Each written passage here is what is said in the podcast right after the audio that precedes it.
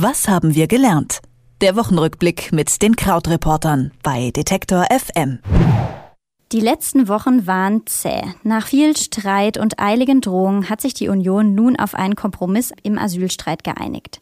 Bei den sogenannten Transitzentren wollte der Koalitionspartner SPD nicht mitmachen. Nach weiteren Diskussionen hat sich die Große Koalition nun auf Transitverfahren geeinigt. Einfach nur ein neues Wort oder tatsächlich eine Lösung? Über dieses und weitere Themen spreche ich in unserem Wochenrückblick mit Christian Fahrenbach von den Krautreportern. Hallo Christian.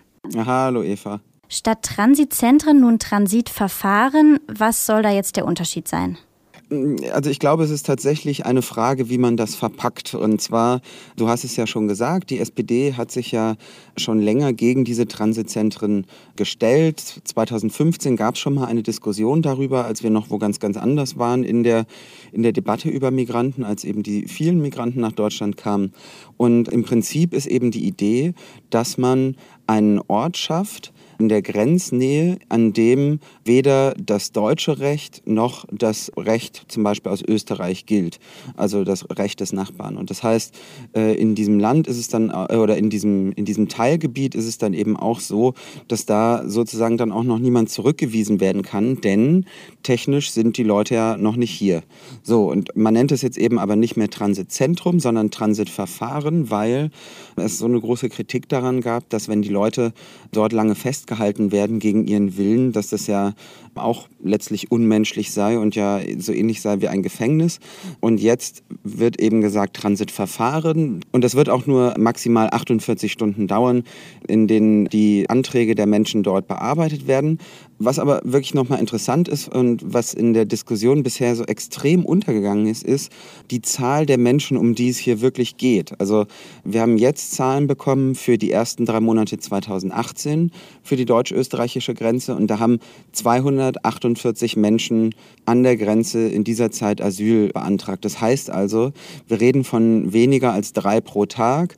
Seehofer selbst sagt, es sind so fünf am Tag und das ist eigentlich was, was für mich von dieser Woche bleiben wird, dass, dass einen das doch fassungslos machen kann, dass wir, dass fünf Fälle so eine, eine Krise auslösen können. Und Seehofer selbst hat auf eine Rückfrage, ob denn fünf Leute diesen ganzen Streit wert gewesen seien, gesagt, naja, es geht ihm schließlich ums Prinzip. Hm, na toll. Und für die ganz vielen tausend anderen, die woanders ankommen in Europa, ja, müssen dann noch andere Lösungen gefunden werden. Ja, auf jeden Fall. Und die Tatsache auch, dass natürlich die Politik jetzt äh, wie gelähmt war und dass im Prinzip ja Europa in, in dieser Detailfrage an die Grenze gebracht wurde. Also das ist schon ein dickes Ding, wie da im Zuge der Landespolitik und des Landtagswahlkampfs in Bayern Seehofer bereit war, sein Blatt wirklich bis zum allerletzten auszureizen. Hm. Wie es hier auch mal wieder vor allem um Rhetorik ging, habe ich das Gefühl.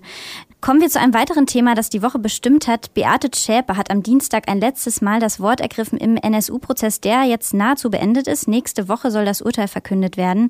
Was kam denn da von Ihrer Seite und wie waren die Reaktionen? Ja, ich finde es da wichtig, nochmal sich klarzumachen, auch wie groß die Dimensionen dieses Prozesses jetzt am Ende waren. Also das hat jetzt wirklich fünf Jahre gedauert. Es gab insgesamt 437 Verhandlungstage in diesem Prozess und allein die Plädoyers haben jetzt fast ein ganzes Jahr in Anspruch genommen.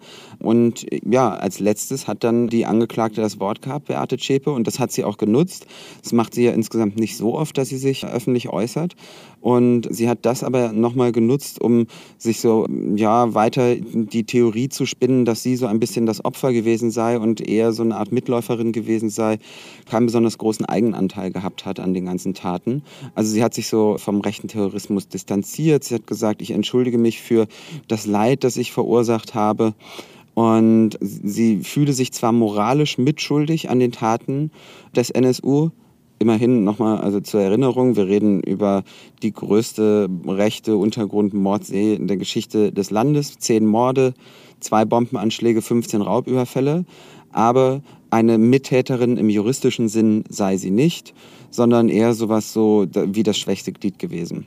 Und jetzt soll am Mittwoch das Urteil verkündet werden. Also das ist auch tatsächlich so, dass die Prozessbeobachter, die jetzt die vielen Jahre da verbracht haben, genauso wie die Angehörigen von den Opfern, da jetzt ähm, das Bild von Beate Zschäpe durch diese letzte Aussage nicht groß verändert haben.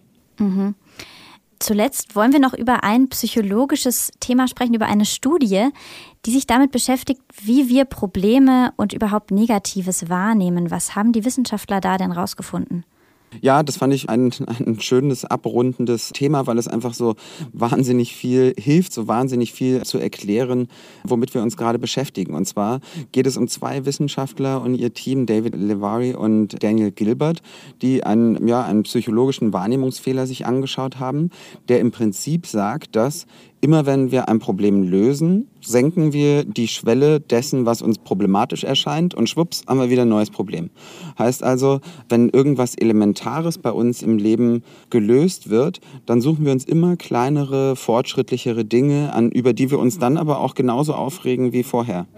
Gemessen haben die das, indem sie zum Beispiel in einem Experiment Teilnehmern Gesichter gezeigt haben. Und unter den Gesichtern waren teilweise bedrohliche Gesichter, manchmal neutrale, manchmal freundliche. Und die Aufgabe der Teilnehmer war es, diese bedrohlichen Gesichter zu erkennen. Und mit der Zeit wurden dann die Zahl der bedrohlichen Gesichter gesenkt. Und das hat dazu geführt, dass man plötzlich Gesichter, die man vorher neutral fand, auch als furchteinflößend oder auch als bedrohlich bewertet hat. Das heißt also so, unser Gehirn ist dann eben auf der Suche, immer sozusagen auf der Suche nach Problemen und ja, wir blicken immer kritischer auf den Zustand der Welt, je deutlicher sich diese zum Positiven entwickelt. Also das fand ich erklärt doch so einiges. Also damit schließen wir den Rückblick auf die Woche. Die Koalitionspartner haben einen Kompromiss in der Asyldebatte gefunden. Im NSU-Prozess hat Beate Schäpe ihr Schlusswort gesprochen und wir haben darüber gesprochen, wie wir Negatives wahrnehmen, auch wenn manches doch gar nicht so negativ ist. Krautreporter Christian Fahrenbach hat für uns zusammengefasst. Vielen Dank, Christian. Vielen Dank. Bis dann. Tschüss. Was haben wir gelernt? Der Wochenrückblick mit den Krautreportern bei Detektor FM.